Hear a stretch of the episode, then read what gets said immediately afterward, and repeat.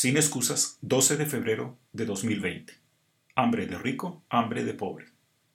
Álvaro Arzú Irigoyen entendía lo que los micromanagers pierden de vista, eso que un capo exitoso pesca por instinto. Hay que saber delegar. Una de las fortalezas gerenciales de Arzú era encontrar a la persona idónea para cada cargo. Como ilustra la película El irlandés, delegar bien exige tener a quien saque sin chistar la tarea completa. Baste señalar que escogió a Ricardo Quiñones como adlátere más cercano, leal y diligente, sobre todo paciente. Si el tío político no hubiera muerto, sabría seguir esperando su turno. El último legado de Arzú, acorralado por la CICIG, fue colocar a su hijo homónimo en la presidencia del Congreso. Aunque recuerda a Cronos devorando a su prole, demostró que conocía bien al vástago. Fue la persona perfecta para liderar el legislativo corrupto identificado con el elitismo más rancio y ausente de vergüenza, no le importó ensuciarse las manos para traer abajo el futuro de nuestra justicia con tal de librar de la persecución a su padre y a su clase.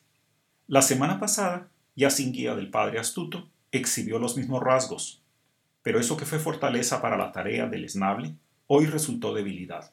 Ante la ingeniosa movida de la diputada Jerónimo, pedir un cambio de horario de reunión para señalar lo que se gasta en almuerzos de diputado, a su hijo, casi tenedor en mano y con una papada que ya no esconde la barba, se lanzó a justificar su glotonería, de comida y de otros recursos también, y de paso satanizar a la población indígena y campesina, precisamente la que carece de alimento en este país de hambre perpetua. Fue el contrapunto irónico a la cruzada contra la desnutrición que arrancó otra vez desde el Ejecutivo. ¿Cuántas cruzadas habremos visto cada cuatro años? Nunca mejor escogido el nombre para una guerra mal encaminada, siempre pasajera, perpetuamente repetida y en última instancia ineficaz.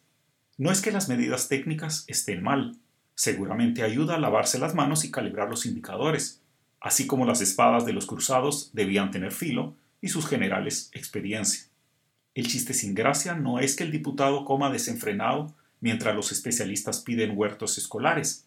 La ironía está en que ambas, hambre del pueblo y hambre, entre comillas, del hijo privilegiado de la élite, vienen del mismo lugar, de la convicción de que unos pocos guatemaltecos son gente y el resto ganado.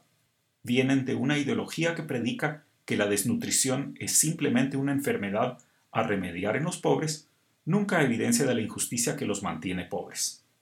A raíz de comentar esto en Twitter, que el hambre es seña de exclusión, un colega, mucho más experto en datos que yo y que trabaja para Fundesa, argumentó, en Guatemala no hay relación demostrada entre pobreza extrema y desnutrición crónica. Sin embargo, resultó que el efecto de la exclusión sobre la desnutrición es un asunto aquí dejado sin aclarar, a pesar de la evidencia internacional al respecto. El pobre tiene hambre, antes que por pobre, porque no es parte de la sociedad y la tapa del pomo la puso al comentar un exministro de gobierno, hijo de la élite, que afirmó que la pobreza es consecuencia de la desnutrición. Tweet misteriosamente desaparecido, debo agregar. En otras palabras, los pobres son pobres porque no se comen sus acelgas y chispitas nutricionales, no porque carecen de tierra para labrar, de escuela para formar a sus hijos o de empleo con salario digno. Juntos, el cicatero político de élite, el analista de datos del think tank de élite y el indiscreto tecnócrata de élite pintaron el cuadro entero. Para la élite, el hambre no es seña de una injusticia lacerante, no clama que somos un país que maltrata a su gente. Lo resumió con ironía sin querer el exministro. No hay que resolver, con mayúsculas, pobreza para resolver desnutrición. Es como el ganadero que discute con su veterinaria la dieta de las reses. No interesa reducir la miseria en que viven los animales acorralados y sin espacio para moverse lo que importa es solo que esas reses, a quienes se da una vida miserable, ingieran los nutrientes para pesar lo necesario cuando se les dé la muerte como premio a su miseria, y nada más.